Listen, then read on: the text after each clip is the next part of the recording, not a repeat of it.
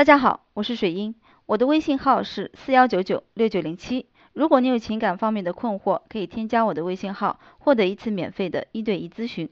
今天我们来分享挽回前任的朋友圈是怎样打造的。大家都知道，朋友圈是非常重要的，它几乎就是等于你的形象啊。那么究竟该怎么去打造朋友圈，让前任对你的注意会有所提高，并且特别想要靠近你？首先就是要正常一点。有一些人自己的性格本来就很浮躁，自己的内心本来就很动荡、很不安，在分手以后，本来火爆的性格突然就温柔起来，你觉得你的前任会相信吗？有时候，即便套路再好，也要找到适合自己的点。如果你一直就是寻找一种套路去打造朋友圈，但是你打造的方式完全不属于自己的性格。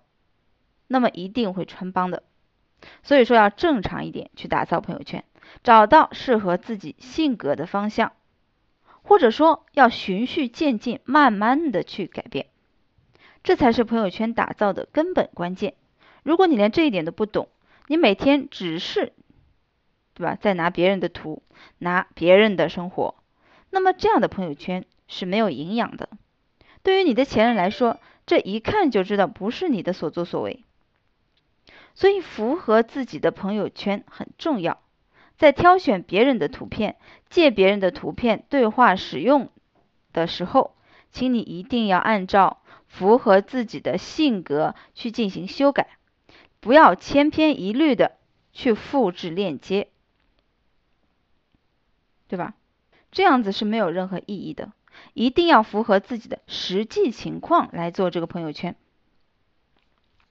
再一个就是变得更好。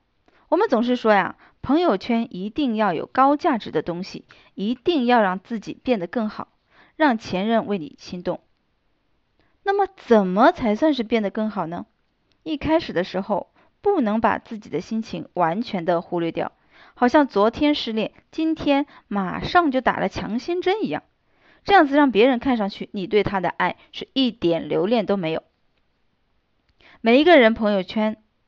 啊，每一个朋友圈都是一种心情的过渡。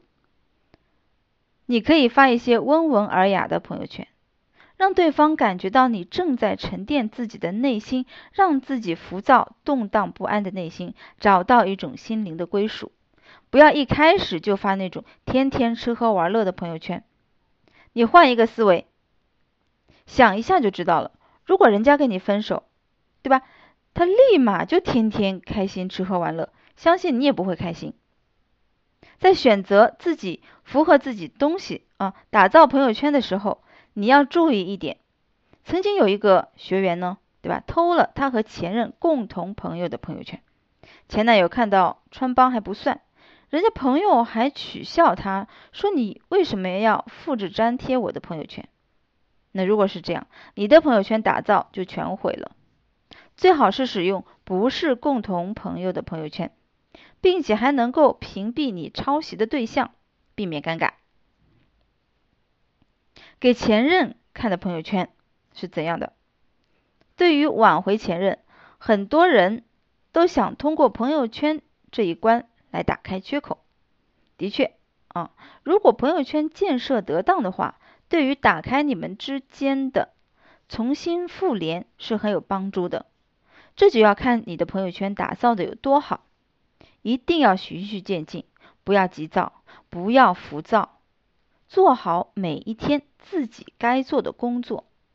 真的假的？朋友圈一定要混合发，这一点也很重要。不要完全是抄袭的，这样也是没有营养的。抄袭来的东西，你自己在脑袋里面也是没有记忆的。很多人抄着抄着就忘了，在复联的时候全是问题，你就很可能会穿帮。所以最好的就是真假混合的发，也要发一些自己正常的动态，最好是自己也能去出去这个旅游啊等等，引起对方的注意，或者是一定要做一些比较神秘的东西，让对方捉摸不到你，引导对方的好奇心，对方的注意力就会集中在你的身上。那么打造朋友圈，你还要注意最后一点，发的频率不要太过频繁，每天保持一到两条，千万不要超过三条，这样子对方会认为你是故意的，让你的朋友圈就没有意义了。在每一次发朋友圈的时候，一定要注意时间的这个点也很重要，要在对方特别空闲的时候看到你的朋友圈。你就要找他空闲的点去发这个样子啊，去发啊，这样子，你的朋友圈呢，让他看到的几率就会大大增高，那成功率是不是也会相对增高了？